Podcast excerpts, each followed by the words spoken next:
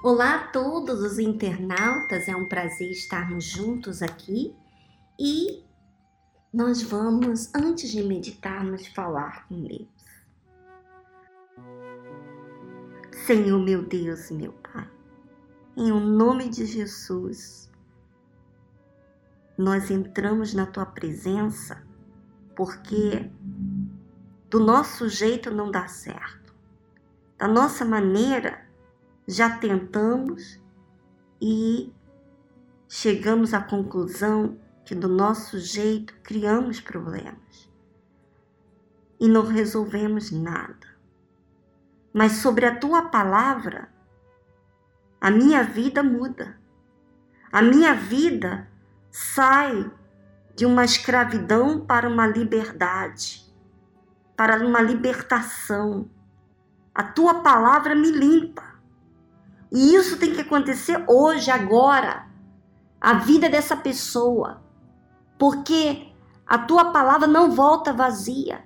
E eu não aceito que essa pessoa esteja me ouvindo agora e ouve como uma religiosa, com uma fé emotiva, que nada acontece, que se enche de informações e, na verdade, envergonha até o teu nome, porque não existe verdade na vida dela. Meu Deus, não é isso que nós estamos procurando, não é isso que nós estamos aqui, mas sim para que haja verdade, libertação e o Senhor seja glorificado. Então, liberte dos pensamentos, dos enganos, de uma fé emotiva. É o que eu te peço em nome do Senhor Jesus. Amém.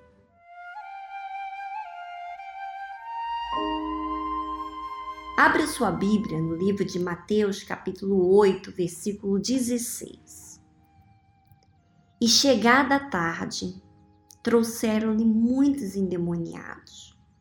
E ele, com a sua palavra, expulsou deles os espíritos e curou todos os que estavam enfermos, para que se cumprisse o que fora dito pelo profeta Isaías, que diz: ele tomou sobre si as nossas enfermidades e levou as nossas doenças. Veja, minha amiga, que Jesus, ele não foge dos desafios. Por que não? Porque ele crê. Ele crê, ele obedece, colocando até a sua vontade de lado. E porque ele obedece, a palavra de Deus o Espírito de Deus está sobre ele. Hoje mesmo estava lendo um versículo que dizia assim: que aquele que permanece nas palavras dele é verdadeiramente seu discípulo. E diz: E conhecereis a verdade, e a verdade vos libertará.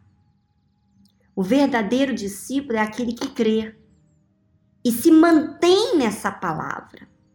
E essa palavra corrige, limpa, salva a pessoa. Então, você vê que Jesus estava diante de várias pessoas endemoniadas que foram tragas até ele e com a sua palavra expulsou deles os espíritos. Quer dizer, às vezes chega até você pessoas endemoniadas e você não expulsa o demônio. De repente, nem você expulsa o seu próprio espírito, o espírito que é contrário a Deus, o espírito de mentira, de engano. De repente, você é tolerante com o diabo, com o pecado, com aquilo que é errado. Você tolera, você vai aguentando. Só que, minha amiga internauta, Jesus veio para aqueles que estão enfermos, aqueles que sentem na sua pele a dor da sua alma, que já não aguenta mais estar sob domínio de uma fé emotiva, de um, uma religião, mas quer ser livre. Livre daquilo que não traz resultado, senão ela quer a verdade então, quando você chega até Jesus de uma forma ou outra, pode ser até endemoniado, ele expulsa esse demônio.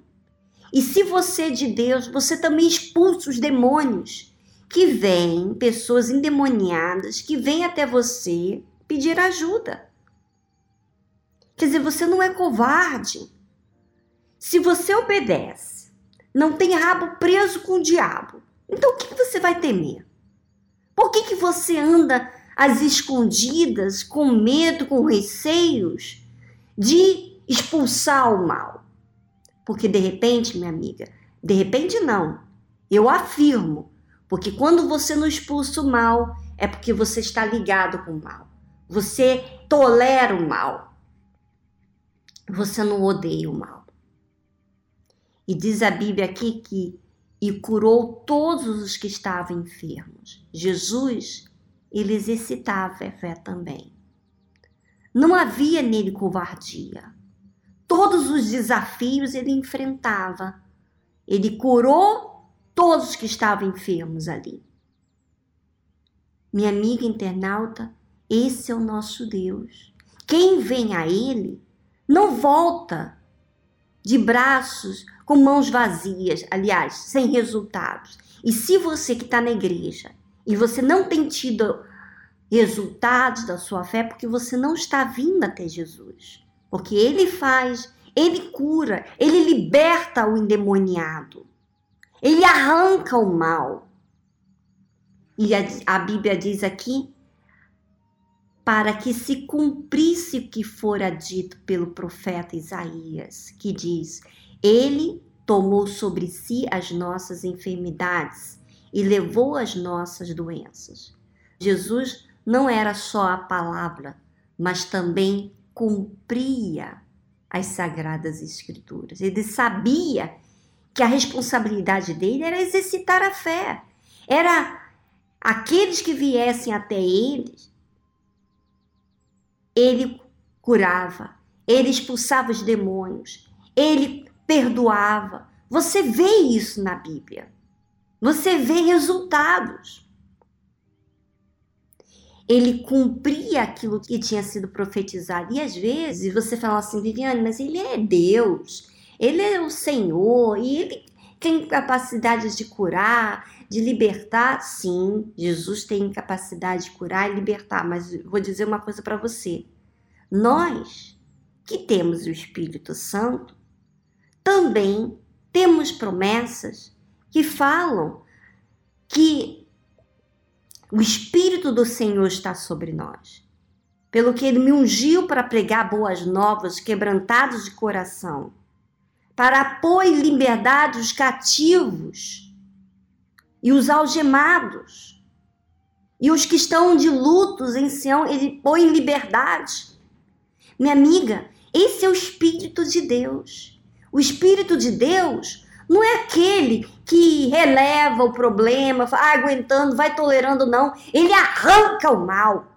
Se a pessoa vem até ele, ele arranca o mal porque o Espírito de Deus está sobre ele, está dentro dele. E por que está dentro dele? Porque ele exercita a fé, ele obedece, ele toma posse da palavra de Deus dentro de si, não nos seus lábios para apenas profetizar, dizer a respeito da palavra de Deus, mas que toma posse dessa palavra. Minha amiga internauta, se você tem o Espírito de Deus, você tem que ter resultados dessa fé. E além de você ter resultados, não de apenas de expulsar os demônios e curar os enfermos, como também de cumprir o que foi profetizado do que é Espírito de Deus.